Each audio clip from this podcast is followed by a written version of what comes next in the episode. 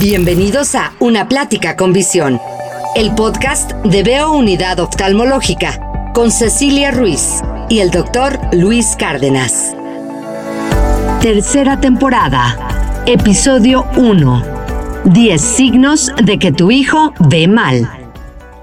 Hola, ¿qué tal? ¿Cómo están? ¿Nos extrañaban? ¿Qué dijeron? ¿Ya no van a volver? Claro que sí. Encantados de estar con un episodio más, con una tercera temporada de una plática con visión, el podcast de Veo Unidad Oftalmológica. El doctor Luis Cárdenas, ¿cómo estás, Luis? Bien, Ceci, muchísimas gracias. Estoy súper contento y emocionado de que tenemos una tercera temporada. O sea, de verdad que me trauma saber que este es el episodio número 25 que estamos grabando. Creo que hemos hecho un gran camino tú y yo de manera informativa. Entonces, pues muy, muy feliz de estar nuevamente aquí. Así es, Luis. Oye, a mí me gustaría que como recordatorio nos volvieras a dar tus credenciales. Ándale, platícanos por favor, porque habrá quien diga, ay, pues eh, vamos a oír, ¿qué temporada es esta? No, nunca los he oído, déjame los escucho, pero ¿quién es el doctor Luis Cárdenas? No tengo idea. Bueno, pues yo soy Luis Cárdenas, soy oftalmólogo, oftalmólogo pediatra y bueno, soy especialista en rehabilitación visual. Me gusta mucho, lo que más me gusta es reintegrar a un niño a una vida normal por medio de la rehabilitación visual, de la terapia y me dedico mucho más a ver niños que adultos trabajo estrabismo, catarata congénita, glaucoma congénito.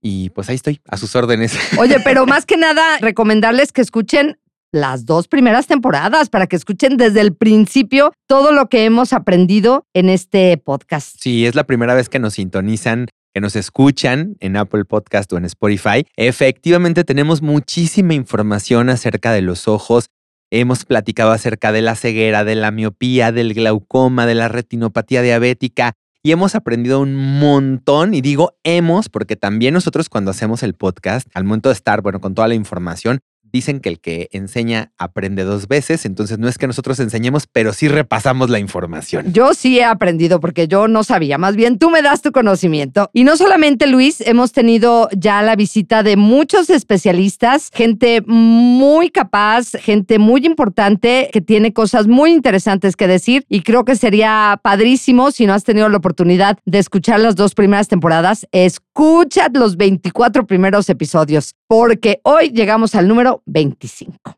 ¡Wow! El número 25 es el día de hoy. Y bueno, pues hoy vamos a hablar de cómo darnos cuenta de que nuestros hijos ven mal. Y tenemos para ustedes 10 señales a las que hay que poner muchísima atención para evitar retrasar el tratamiento de un niño, Luis.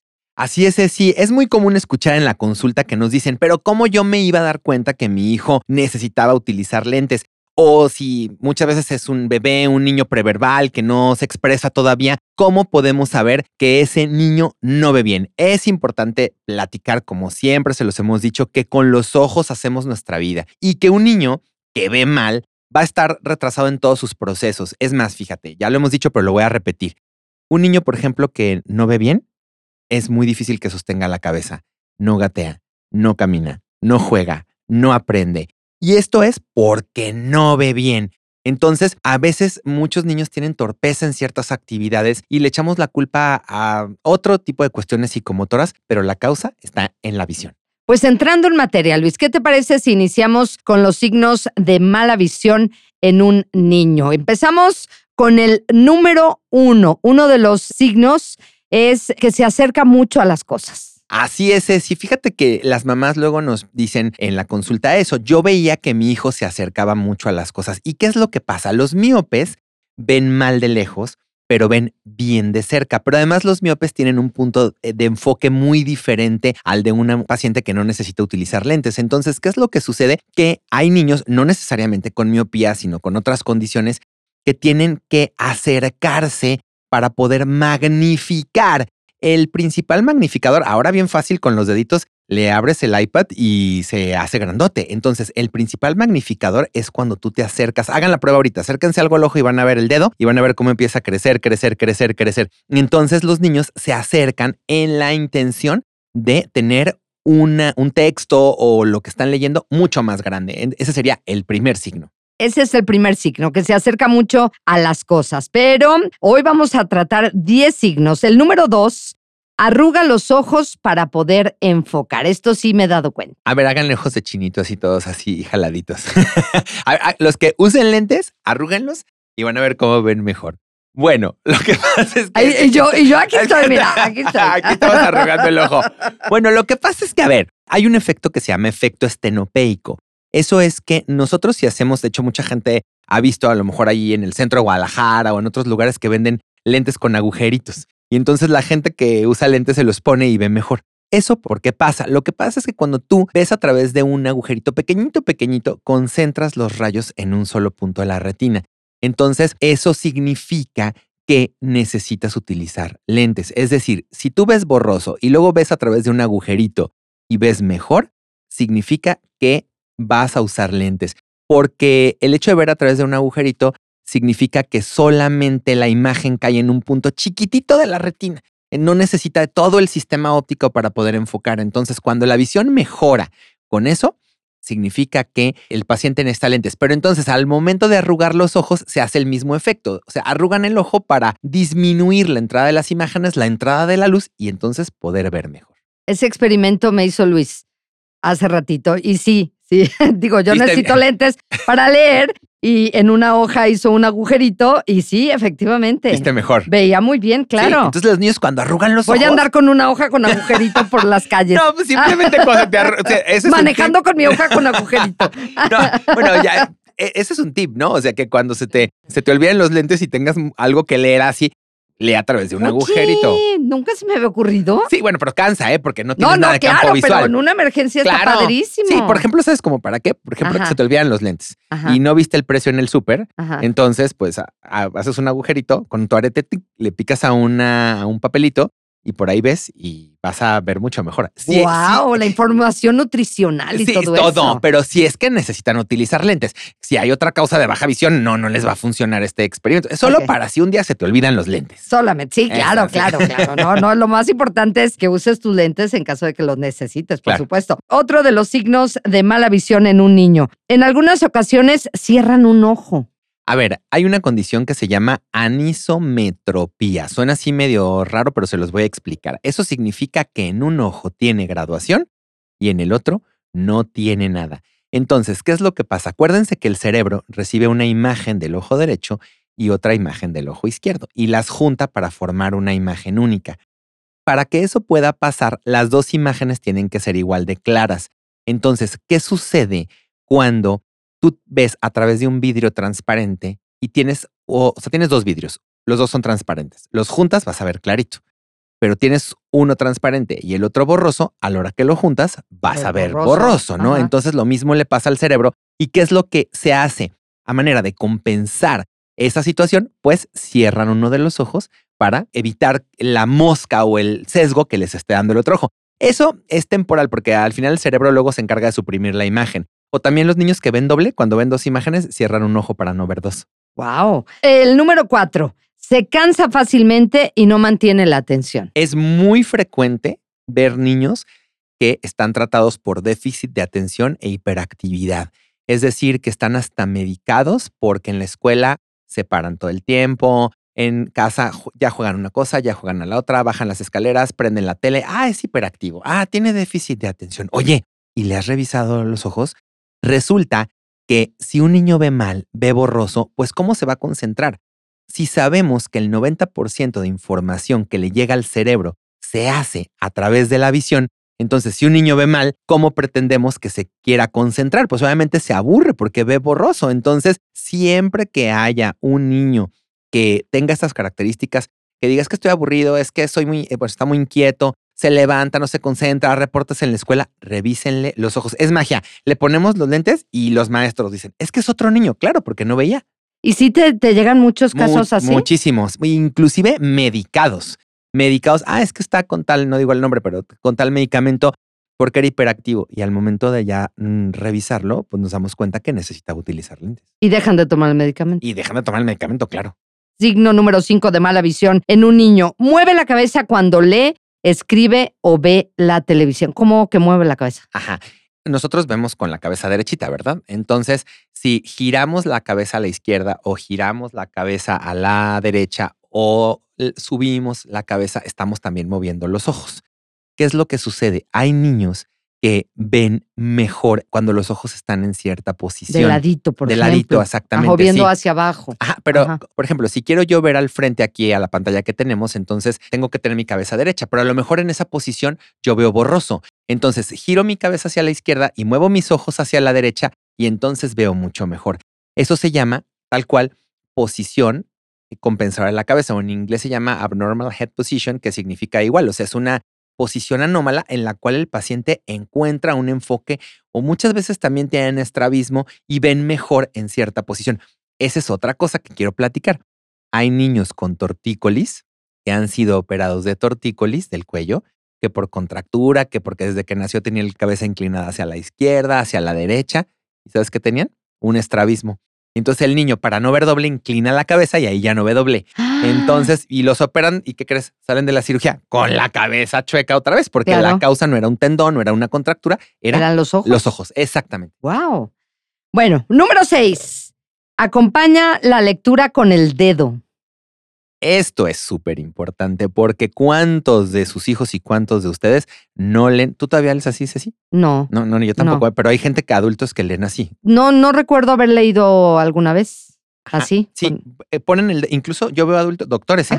Que está leyendo, por ejemplo, aquí y ta, ta, ta, van este, poniendo el dedo sobre la computadora o sobre el papel. Lo que pasa es que los pacientes que tienen astigmatismo, el astigmatismo es una alteración en los ejes de la córnea y eso hace que las imágenes no se junten en un mismo punto al llegar a la retina. Entonces, se ve como fuera de foco, para que me entiendas. Se ve como cuando en el cine no está bien enfocada la película. Ajá. Entonces, al momento que están leyendo, pierden el plano. Entonces, por eso usan el dedo para que no se les mueva el renglón. Así, para que sepan dónde van. Exactamente. Sí, ese sería otro de los signos importantes que hay que tomar en cuenta. Para llevarlo al oftalmólogo. Importantísimo. Número siete. Escriben fuera del renglón en niños o, o adultos que no escriben recto. Se van chuecos cuando escriben, o sea, no logran seguir, aunque esté cuadriculado, ¿eh? Aunque tenga renglones el. el Sí, sí, aunque el tenga cuaderno. rayita. No, se salen del renglón y se van tac, tac, tac, tac, tac, tac, tac. Y eso es por lo mismo, porque lo que pasa es que los niños con astigmatismo es lo mismo que platiqué antes. No enfocan en un solo punto, sino que ven a veces como la gente lo llama, es que veo doble y no es una visión doble como tal, ven fuera de foco. Entonces realmente no saben dónde está lo recto o dónde está lo derechito para poder escribir. Entonces, quien nos manda mucho esos niños son los maestros. Es que por más que le digo que escriba sobre el renglón, escribe inclinado, escribe chueco. Y eso es porque ven mal. Wow, oye, yo no sabía todas esas cosas. Hay muchos signos para poderse dar cuenta de. Y hay más, ¿eh? Hay más, pero estos son como los más importantes porque te digo que mucha gente nos pregunta, pero ¿cómo puedo yo saber que mi hijo ve mal, no? Entonces, este tipo de cambios de comportamiento que parecieran no ser visuales tienen muchísimo que ver con la visión. El número 8 se talla los ojos frecuentemente. Los pacientes que ven mal tienen un sobreesfuerzo en su visión, entonces eso hace que tengan que parpadear mucho, tienen que mantener sus ojos abiertos o en ciertas posiciones o tienen que apretarlos, entonces eso genera, por todo eso que estoy platicando, una evaporación de la lágrima y además produce que los ojos se inflamen, les piquen, les ardan y entonces los niños que hacen se tallan los ojos. Pero entonces ya los llevan a consulta y dicen, yo creo que tiene una conjuntivitis, yo creo que tiene una alergia. No, lo que necesitaba era ver mejor. Bueno, puede a lo mejor tener una conjuntivitis porque al tallarse se puede infectar el, el ojo. ¡Qué bárbara! ¿eh? Yo oí los primeros 24 capítulos. De aquí, a dar, de aquí a dar consulta, ¿eh? Híjole, qué barbaridad. No le voy a hacer así a ver qué se me pega. Oye, este, la verdad es que sí, claro. El hecho de que se tallen los ojos con las manos sucias hace que aparezcan perrillas, y hablamos de perrillas, y también hace que los ojos se puedan infectar y puedan producir una úlcera corneal o una conjuntivitis bacteriana. Y van por eso y resulta que lo que tenían era un, un problema de la visión. Exacto. No, de hecho hay niños que les salen perrillas y su problema es visual. Claro, hay una cadena de cosas que habrá que platicar aquí, ¿no? Pero muchos de los niños que tienen infecciones recurrentes en los ojos o orzuelos, perrillas, necesitan utilizar lentes. Pues llegamos al signo número 9 de mala visión en un niño, los ojos rojos. Así es. Bueno, platicábamos en el punto anterior que cuando se hace un sobreesfuerzo los ojos se inflaman y si se inflaman se ponen rojos. Hay gente que o niños que viven con los ojos rojos desde toda su vida y nunca sean. Eso es impresionante, Ceci. Es que tiene los ojos rojos y el pediatra me da gotas para que se le ponga el ojo blanco. Y entonces le hablo a mi comadre, ya sabes, ¿no? Me da lo que hemos dicho, Ajá. me da té de manzanilla. Entonces, ya todos los miles de remedios que he mencionado antes, lo vimos en el episodio de la temporada anterior de Mitología Mexicana, Semilla de Limón Quemado, Humo de Cigarro, eh, Tierra de Panteón y otra serie de cosas. Pero lo que tienen es que necesitan utilizar lentes. Entonces, cualquier tipo de ojo rojo debe ser evaluado por un oftalmólogo para primero ver de qué se trata ese ojo rojo y ver que ese niño vea bien y no necesite utilizar una corrección óptica para ver mejor. Oye, yo creo que el punto número 10 es uno de los más importantes y de los más comunes, el dolor de cabeza. Fíjate, Ceci, que esto es algo, como tú bien lo dices, que se produce muy frecuentemente. Los niños a veces le dicen a la mamá, es que me duele la cabeza y entonces la mamá les da un mejoralito, ¿no? Y es que me duele la cabeza y entonces les dan paracetamol. Y es que le duele mucho la cabeza y lo llevan al pediatra, es que está estresado, tuvo exámenes, em, está nervioso. Entonces, a ver, un dolor de cabeza nunca, escuchen esto, nunca es normal. Entonces, el dolor de cabeza tiene un origen y se tiene que buscar, pero obviamente siempre se tiene que valorar por un oftalmólogo un niño con dolor de cabeza porque el hecho que vea mal hace que eh, su cerebro no trabaje de manera adecuada y entonces ese esfuerzo hace que la cabeza duela, es decir, que tenga una cefalea, que es una cefalea refractiva, es decir, por falta de uso de lentes. Pues muy importante poner atención a todos estos datos, a todos estos signos, Luis, que pudieran parecer normales y que debemos estar súper alerta para que sobre todo los niños pues tengan la oportunidad de tener una mejor calidad de vida, ¿no? Con, con una buena visión. Es que no hay nada más feo que ver mal. Con los ojos hacemos todo en nuestra vida. Entonces un niño que ve mal, pero que no sabe que ve mal, tiene que ingeniárselas para poder hacer su vida. Entonces,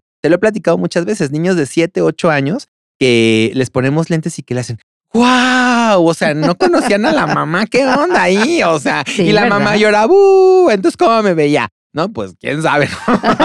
Antes diga que la veía, señora, porque con una miopía de menos 10 pero bueno, concienticémonos de la importancia de poner atención a estos signos, pero también de llevar a su hijo al oftalmólogo.